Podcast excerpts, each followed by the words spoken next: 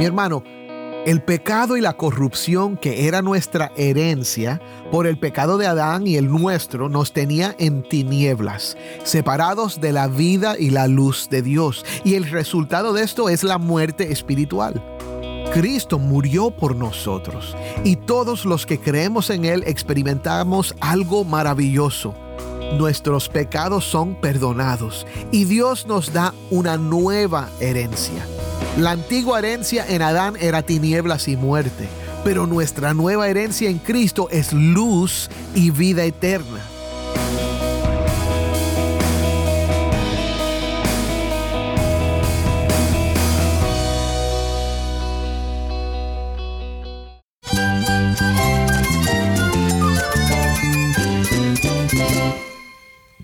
Cristo es mi todo. Cristo es el Rey del universo, es quien guía nuestras vidas. Él es grande y amoroso. Él es real. Solamente Jesucristo es nuestro Señor y Salvador. Es mía quien me fortalece. En Cristo Jesús hay esperanza, hay paz. Y nuestro Dios es un Dios de rescate. Estás escuchando el faro de redención.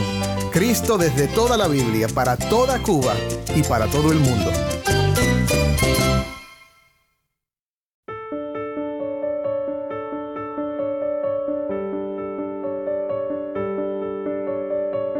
Hola, soy el pastor Dani Rojas, el director y locutor del Faro de Redención.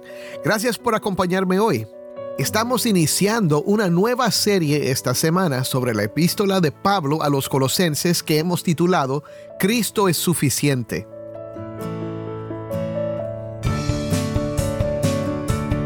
Serán dos semanas de enseñanzas y conversaciones sobre nuestro tema favorito en el faro, Cristo exaltado y proclamado como quien es en realidad, el Señor Supremo y Salvador de todos los que ponen su fe en Él. Hoy te voy a dar una introducción a esta carta que el apóstol Pablo le escribió a un grupo de creyentes que no conocía personalmente. Estaban siendo influenciados por personas que creían que los cristianos necesitaban algo más que Cristo para estar bien con Dios. Este es un problema que nunca deja de asomarse a causar problemas. Y vamos a ver que todos los que estamos en Cristo tenemos una tremenda herencia. Somos santos y fieles en aquel que es completamente santo y fiel, nuestro Señor Jesús. Si tienes una Biblia, busca Colosenses 1 del 1 al 14 y quédate conmigo para ver a Cristo en su palabra.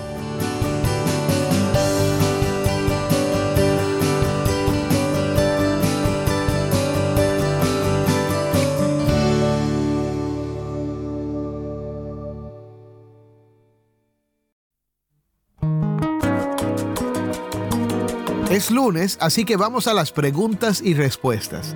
Cada lunes contestamos una pregunta que recibimos de nuestra audiencia.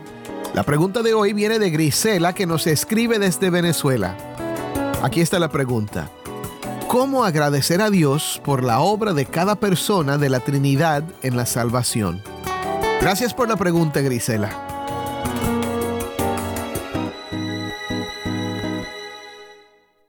Pregunta pudiera tener una respuesta corta y también una muy larga. Como la respuesta larga requeriría una semana entera de programas, vamos con la corta. Primero, agradecemos a Dios por medio de la adoración y la oración. Me gusta usar pasajes de la Biblia para hacer esto. Escucha un ejemplo basado en las palabras de Efesios 1 del 1 al 3. Padre Celestial, te alabo y bendigo porque en tu infinito amor me has otorgado toda bendición espiritual en Cristo. Te alabo porque siempre estuve en tu corazón, desde antes de la creación, y me has escogido para ser santo y sin mancha en tu presencia. En tu gracia generosa me predestinaste para ser adoptado como tu Hijo, según tu voluntad. Ayúdame a siempre glorificarte y alabar la magnificencia de tu gracia en el amado, mi Señor Jesucristo. Amén. Puedes hacer algo parecido para darle gracias tanto al Hijo como al Espíritu Santo. Puedes usar los siguientes pasajes para orar y dar gracias. Anótalos para después. Tito 2 del 11 al 14, Primera de Tesalonicenses 5 del 9 al 10, Mateo 18 11, Romanos 8 9 al 11, Y por supuesto Juan 3:16, ese no lo podemos olvidar. Ahora, también podemos agradecerle haciéndolo el tema de las conversaciones que tenemos con nuestros hermanos cristianos. Efesios 5:19 dice, hablen entre ustedes con salmos, himnos y cantos espirituales, cantando y alabando con su corazón al Señor. Den siempre gracias por todo, en el nombre de nuestro Señor Jesucristo, a Dios el Padre. Sin embargo, la mejor manera de agradecerle a Dios es con tu amor y tu obediencia. Dios nos salvó por su amor, nos amó primero, nos trasladó al reino de su Hijo amado, todo por gracia, por su favor inmerecido. La mejor manera de mostrarle tu agradecimiento es con tu vida. Como dice la canción que escribió Juan Carlos Alvarado hace muchos años, mi mejor adoración es entregarte todo mi corazón y rendirte mi vida sin reservas, Señor. Es entregarte todo mi corazón. Amén. Bueno, no es todo lo que se puede decir acerca de este tema, pero espero que esta respuesta haya sido de bendición. El lunes que viene contestaremos otra pregunta. Si tienes algo que quieres saber acerca de la Biblia, la teología o la vida cristiana, puedes enviar tu pregunta por Instagram, Facebook o nuestro canal de Telegram y también por WhatsApp al número 1909-237-8762. De nuevo, 1909-237-8762. 8762. Y ahora vamos a nuestro estudio de hoy.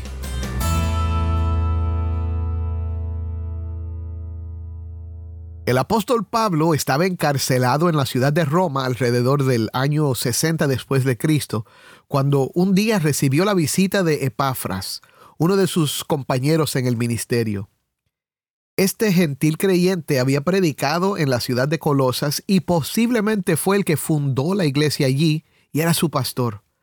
Pablo valoraba mucho a Epafras y el informe que recibió de su amigo allí en la prisión lo alentó profundamente. Sin embargo, también escuchó cosas que le preocupaban. A pesar de haber aceptado el Evangelio de Jesucristo y mostrar un amor genuino por los hermanos, los creyentes en Colosas estaban siendo influenciados por enseñanzas falsas. Estas doctrinas disminuían el valor de Cristo mientras exaltaban prácticas y filosofías ajenas a la fe cristiana o innecesarias. Este era un problema serio. Por lo tanto, Pablo se dedicó a dictar una carta a los creyentes en Colosas con el fin de animarlos y ofrecerles una visión clara de aquel en quien habían puesto su fe. Pablo deseaba que los creyentes colosenses comprendieran que Cristo es suficiente. A través del Nuevo Testamento y la historia de la Iglesia, con frecuencia ha sido necesario aclarar lo que creemos acerca de Jesús. Siempre surgen personas y movimientos que presentan ideas interesantes que se asemejan a la verdad de Dios, pero cuando las examinamos a la luz de las escrituras, nos damos cuenta que son distorsiones que nos enfocan en cosas que no ayudan y más bien hacen daño. De hecho, sigue pasando en nuestros tiempos. Ahora, permíteme enfatizar algo que es de suprema importancia. En nuestro estudio escucharás repetidamente el tema de Pablo y a veces con más detalle, pero quiero que lo escuches de nuevo. Cristo es suficiente. Quiero que lo digas en voz alta. Repítelo conmigo. Cristo es suficiente. El enemigo siempre intentará introducir elementos para apartar tu mirada de Cristo, para que pongas tu fe en otras cosas. Puede ser en otra persona o en alguna práctica religiosa o experiencia mística. Las distracciones pueden parecer buenas e incluso basarse en la Biblia y por esto es imprescindible tener esta verdad bien arraigada en nuestros corazones. Dilo una vez más y dilo fuerte. Cristo es suficiente. Hoy vamos a examinar los primeros 14 versículos de la epístola de Pablo a los colosenses, así que primero escuchemos el texto en la voz de Taimí que nos acompaña desde Bauta, Cuba. Esto es Colosenses 1 del 1 al 14. Pablo apóstol de Jesucristo por la voluntad de Dios, y el hermano Timoteo, a los santos y fieles hermanos en Cristo que están en Colosas. Gracias a ustedes y paz de parte de Dios nuestro Padre. Damos gracias a Dios, el Padre de nuestro Señor Jesucristo, orando siempre por ustedes, pues hemos oído de su fe en Cristo Jesús y del amor que tienen por todos los santos, a causa de la esperanza reservada para ustedes en los cielos. De esta esperanza ustedes oyeron antes en la palabra de verdad, el Evangelio que ha llegado hasta ustedes, así como en todo el mundo está dando fruto constantemente y creciendo. Así lo ha estado haciendo también en ustedes desde el día que oyeron y comprendieron la gracia de Dios en verdad.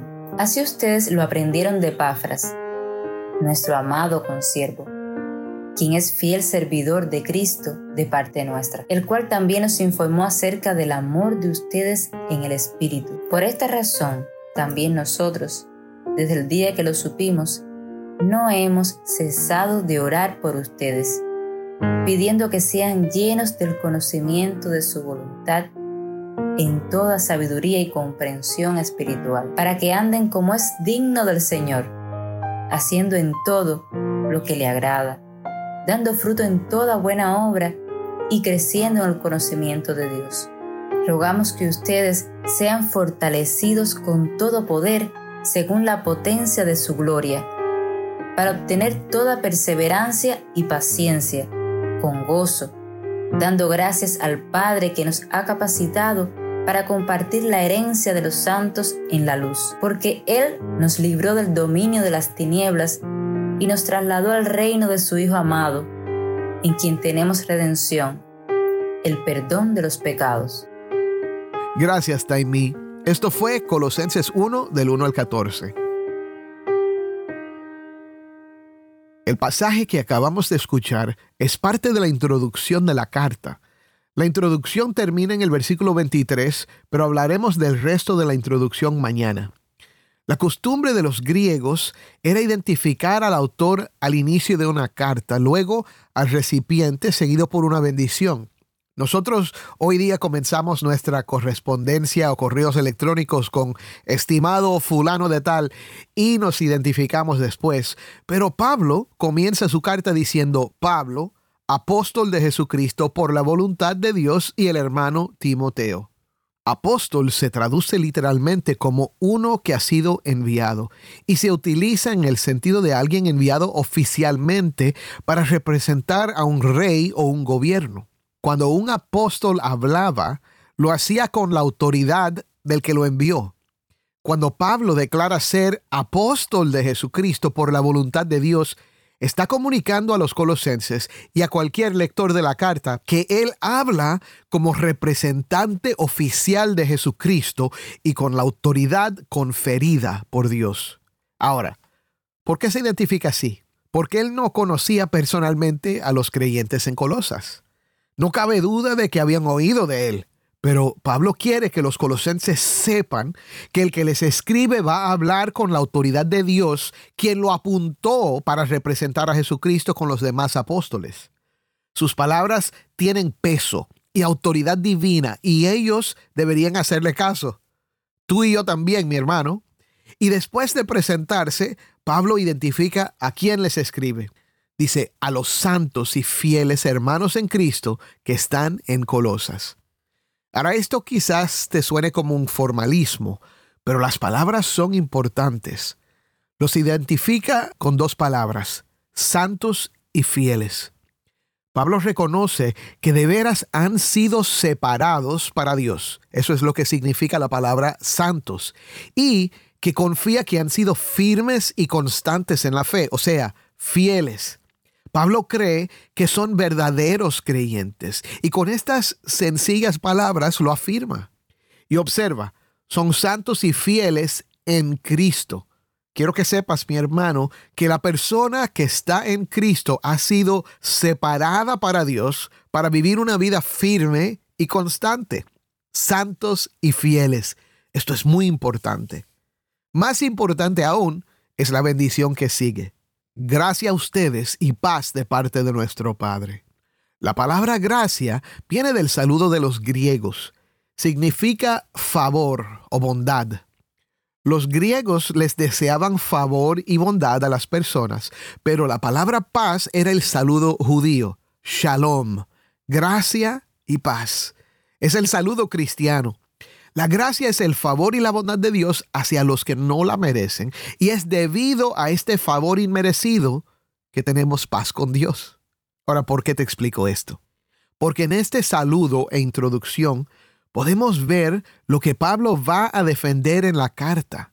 El apóstol de Jesucristo, con autoridad divina como un representante oficial de Cristo, les hablará a estos creyentes verdaderos, santos y fieles, sobre cuál es la única fuente de la verdadera gracia y paz de Dios.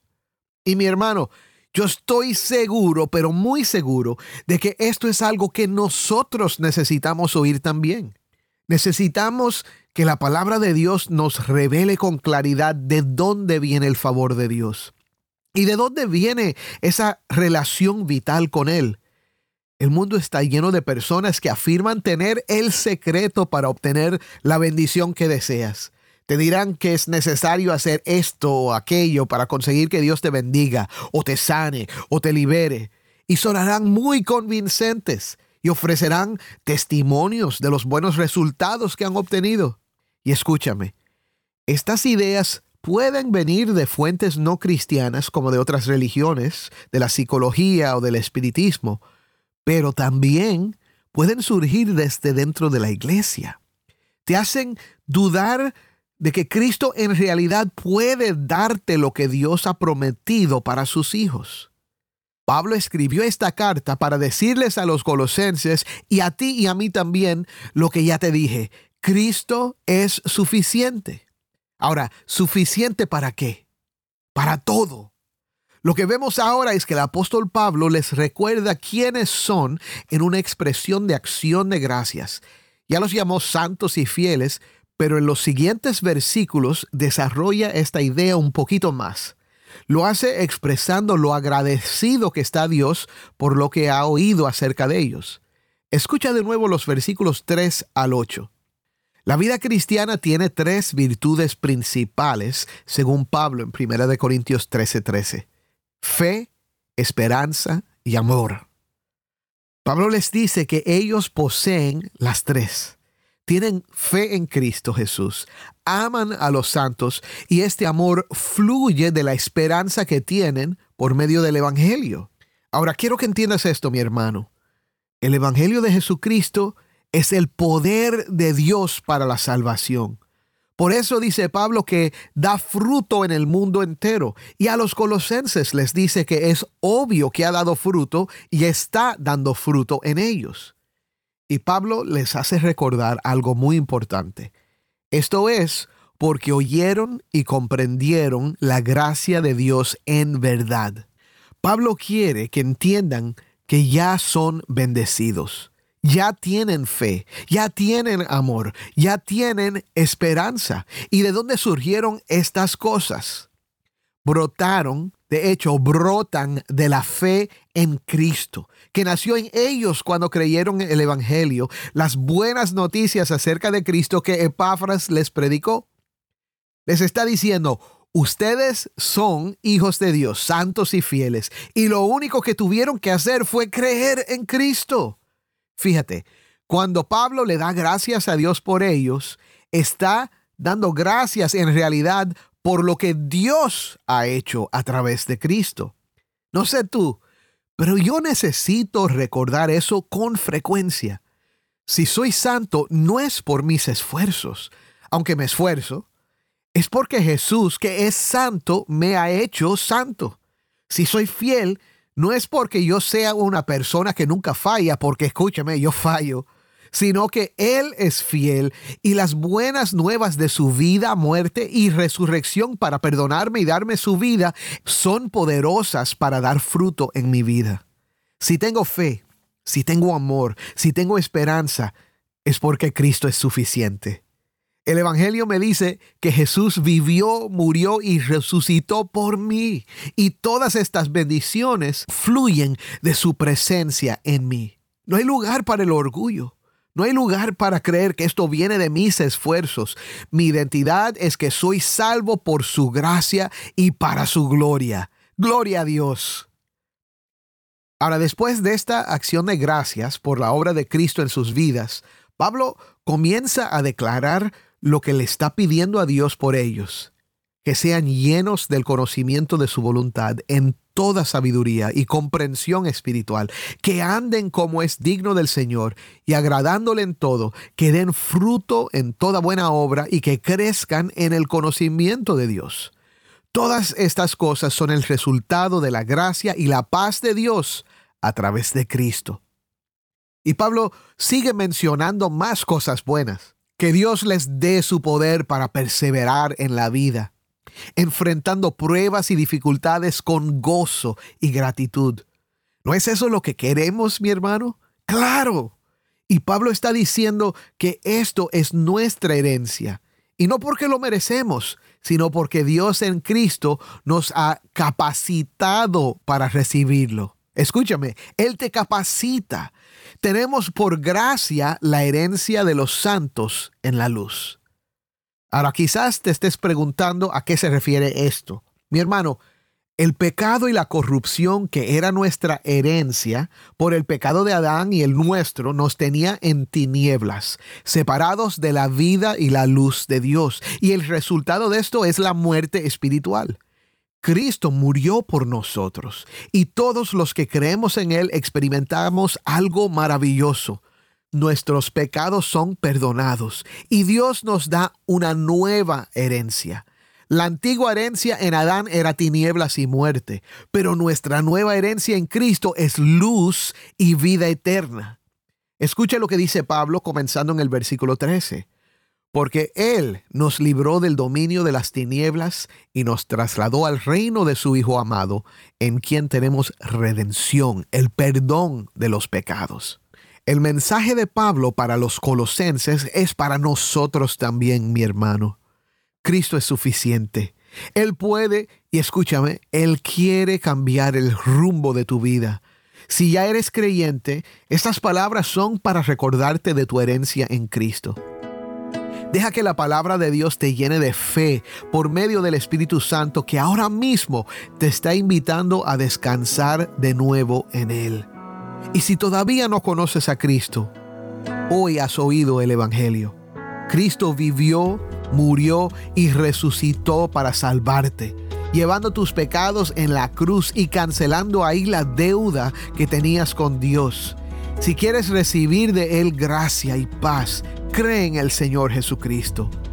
De hecho, es por su gracia que te está llamando. Solo en Cristo puedes tener redención, el perdón de los pecados y una herencia con los santos en la luz. Ven a Cristo que te está llamando. Créelo. Amén.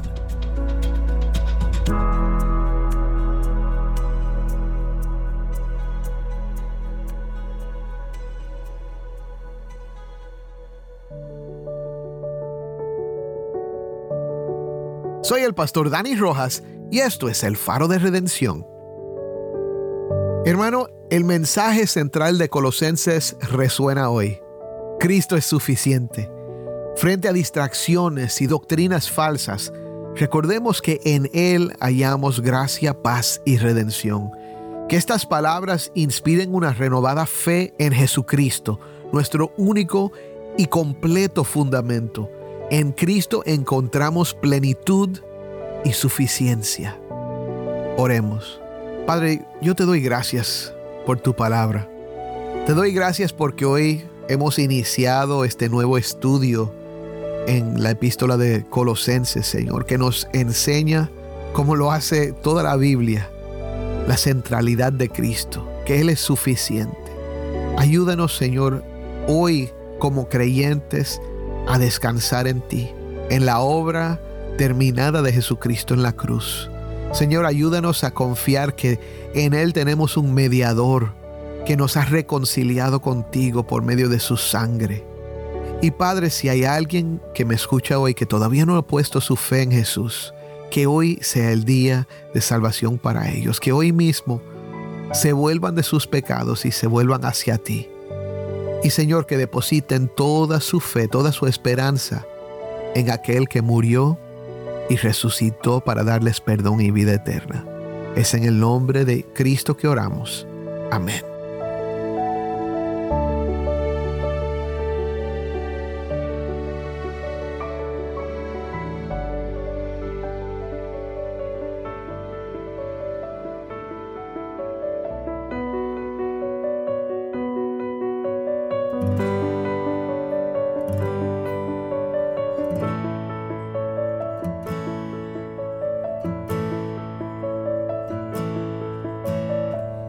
¿Tienes una historia que contarnos sobre cómo el faro de redención está impactando tu vida? Mándanos un correo electrónico a ministerio Y no olvides buscar el perfil del Faro de Redención en Facebook, Instagram y Twitter, donde encontrarás diariamente más recursos para animarte en tu fe.